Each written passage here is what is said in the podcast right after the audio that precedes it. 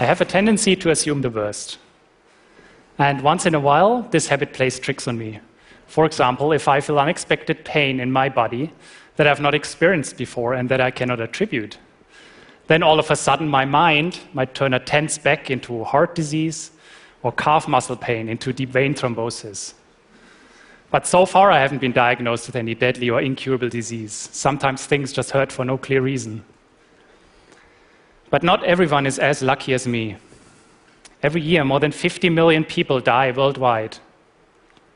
Especially in high income economies like ours, a large fraction of deaths is caused by slowly progressing diseases heart disease, chronic lung disease, cancer, Alzheimer, diabetes, just to name a few. Now, humanity has made tremendous progress in diagnosing and treating many of these. But we are at a stage where further advancement in health cannot be achieved only by developing new treatments. And this becomes evident when we look at one aspect that many of these diseases have in common. The probability for successful treatment strongly depends on when treatment is started. But a disease is typically only detected once symptoms occur. And the problem here is that, in fact, many diseases can remain asymptomatic, hence undetected, for a long period of time. Because of this, there's a persisting need for new ways of detecting disease at early stage, way before any symptoms occur. In healthcare, this is called screening. And as defined by the World Health Organization, screening is the presumptive identification of unrecognized disease in an apparently healthy person by means of tests that can be applied rapidly and easily. That's a long definition, so let me repeat it identification of unrecognized disease in an apparently healthy person by means of tests that can be applied both rapidly and easily.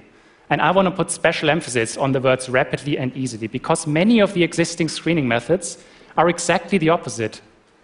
And those of you who have undergone colonoscopy as part of a screening program for colorectal cancer will know what I mean.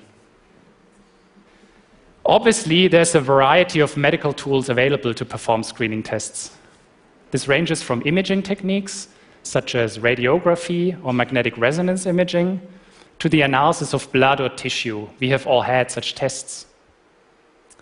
But there's one medium that for long has been overlooked a medium that is easily accessible, basically non depletable, and it holds tremendous promise for medical analysis and that is our breath.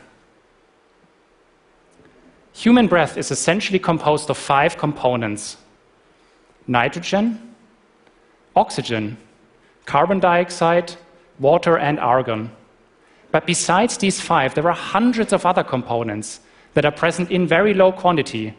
These are called volatile organic compounds, and we release hundreds, even thousands of them every time we exhale. The analysis of these volatile organic compounds in our breath is called breath analysis. In fact, I believe that many of you have already experienced breath analysis. Imagine you're driving home late at night when suddenly there's a friendly police officer who asks you kindly but firmly to pull over and blow into a device like this one.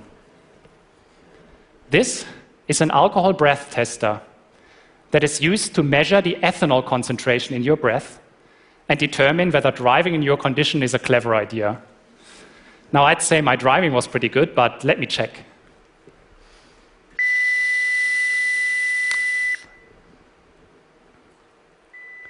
Zero point zero, so nothing to worry about, all fine. Now, imagine a device like this one that does not only measure alcohol levels in your breath, but that detects diseases like the ones I've shown you, and potentially many more.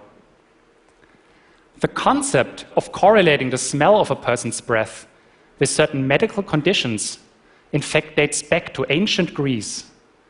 But only recently, research efforts on breath analysis have skyrocketed, and what once was a dream is now becoming reality. And let me pull up this list again that I showed you earlier.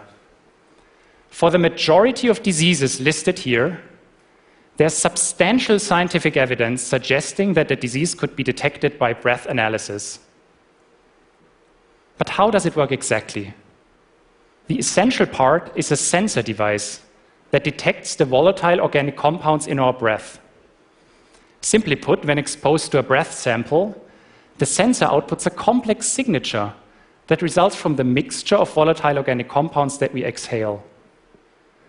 Now, this signature represents a fingerprint of your metabolism, your microbiome, and the biochemical processes that occur in your body. If you have a disease, your organism will change, and so will the composition of your exhaled breath.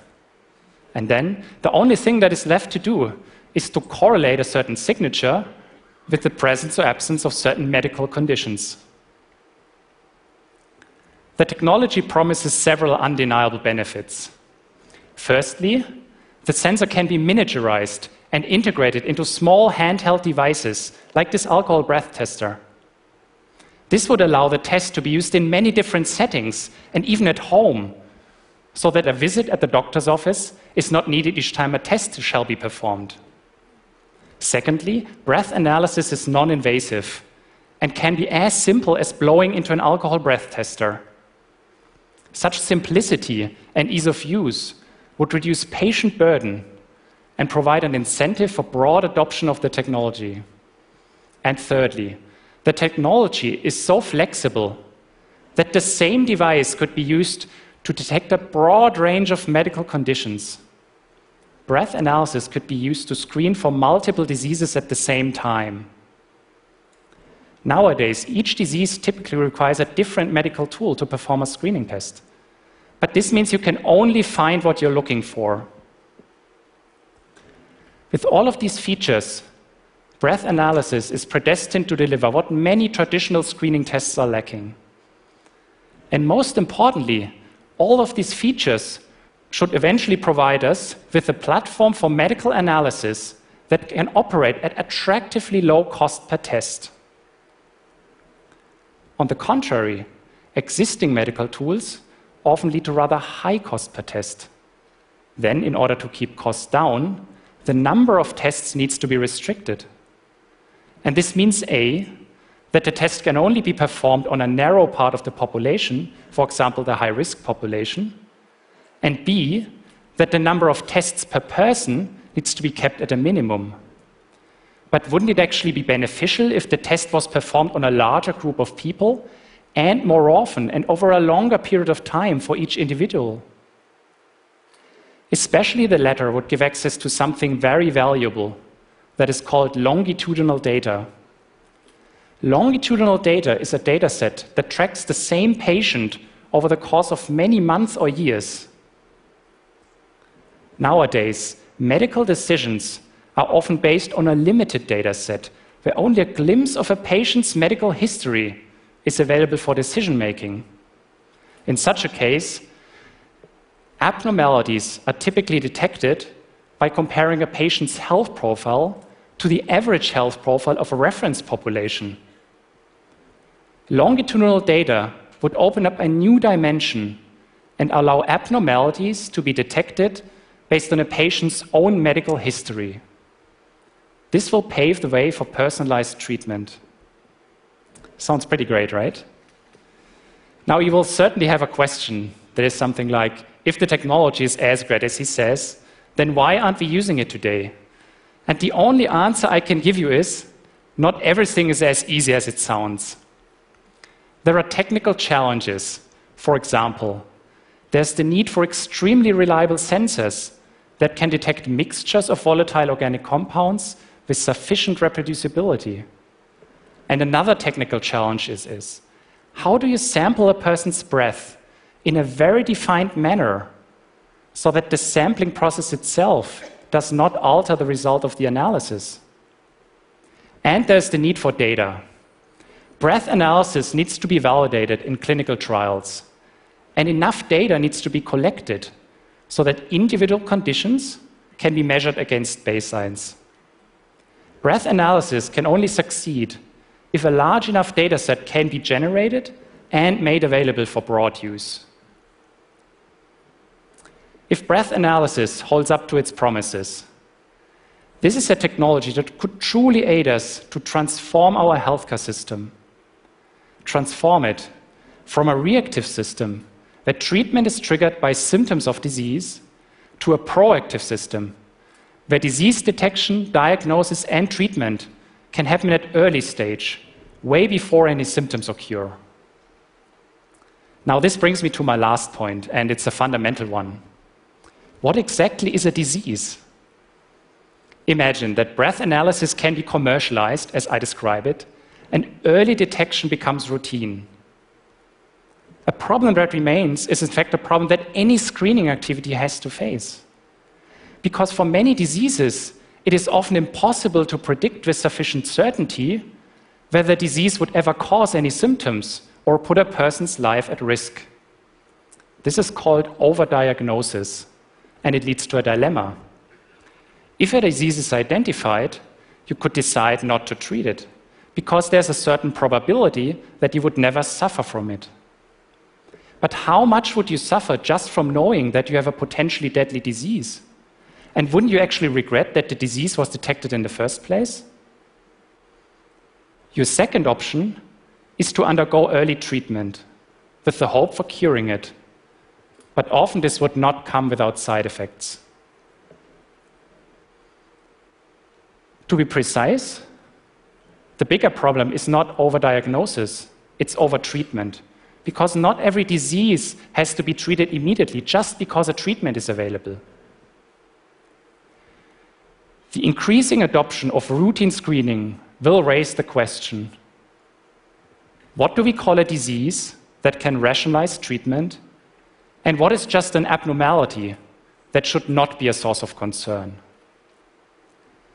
My hopes are that routine screening using breath analysis can provide enough data and insight so that at some point we'll be able to break this dilemma and predict with sufficient certainty whether and when to treat at early stage. Our breath and the mixture of volatile organic compounds that we exhale hold tremendous amount of information on our physiological condition. With what we know today, we have only scratched the surface.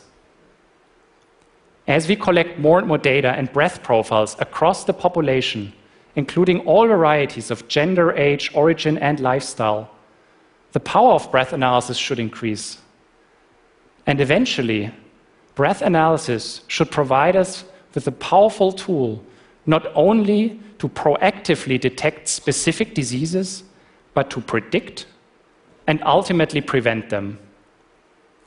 And this should be enough motivation to embrace the opportunities and challenges that breath analysis can provide, even for people that are not part time hypochondriacs like me. Thank you.